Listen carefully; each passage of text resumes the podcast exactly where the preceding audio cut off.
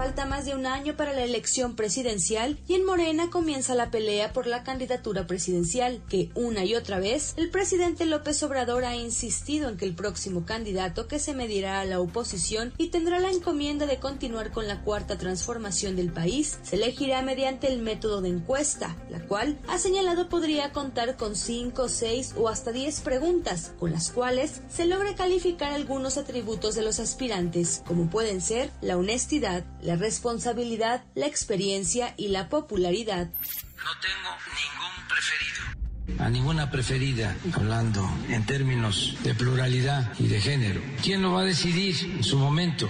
¿Pero quién lo va a garantizar, señor presidente? El ciudadano. No, la gente está muy despierta. Se hace una encuesta, dos, tres, y se ve quién es quién.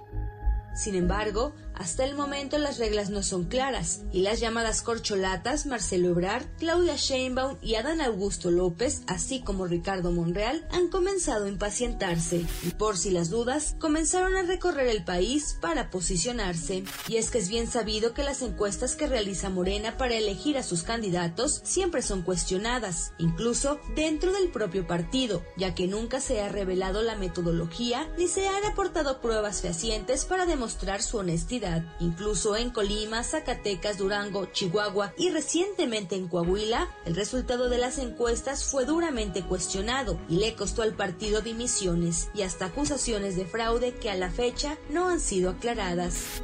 Para mí las encuestas del partido son manipulables. No lo sé qué método usen, pero para mí son susceptibles de manipulación porque no tienen transparencia, un método, un universo, una metodología. No, las eh, encuestas del partido no son confiables. No son confiables. De acuerdo con los estatutos del Movimiento de Regeneración Nacional, existen dos métodos para definir a los candidatos a puestos de elección popular. Uno de ellos es la insaculación, es decir, un sorteo, y el segundo es la encuesta, misma que estará a cargo de una comisión comisión integrada por tres técnicos especialistas de inobjetable honestidad y trayectoria, elegidos por el Consejo Nacional. La normatividad detalla que si en la elección de una candidatura se presentan situaciones no previstas en el estatuto, estas serán resueltas por la Comisión Nacional de Elecciones y el Comité Ejecutivo Nacional a cargo de Mario Delgado, quien detalla que a mediados de este año se llevará a cabo la primera encuesta general, en la que podrán participar todos los interesados en obtener dicha candidatura y de ella saldrán los finalistas de una segunda encuesta definitiva. Además, el artículo 44 de los mismos estatutos señala que el resultado de sus sondeos, análisis y dictámenes tendrán un carácter inapelable. Cabe señalar que Morena utiliza un sistema de espejo, es decir, elabora su propia encuesta y la contrasta con otras levantadas por casas profesionales. Ante la incertidumbre y falta de información, el canciller Marcelo Ebrard, quien asegura que Sheinbaum es la favorita, insiste en la necesidad de tener reglas claras. Él habla de evitar rupturas, de evitar conflictos y yo creo que tiene razón. Pero eso lo logras cuando hay reglas claras. Cuando no hay reglas hay ausencia de reglas. Entonces la ley de la selva. Y se, le, y se le viene planteando reglas elementales.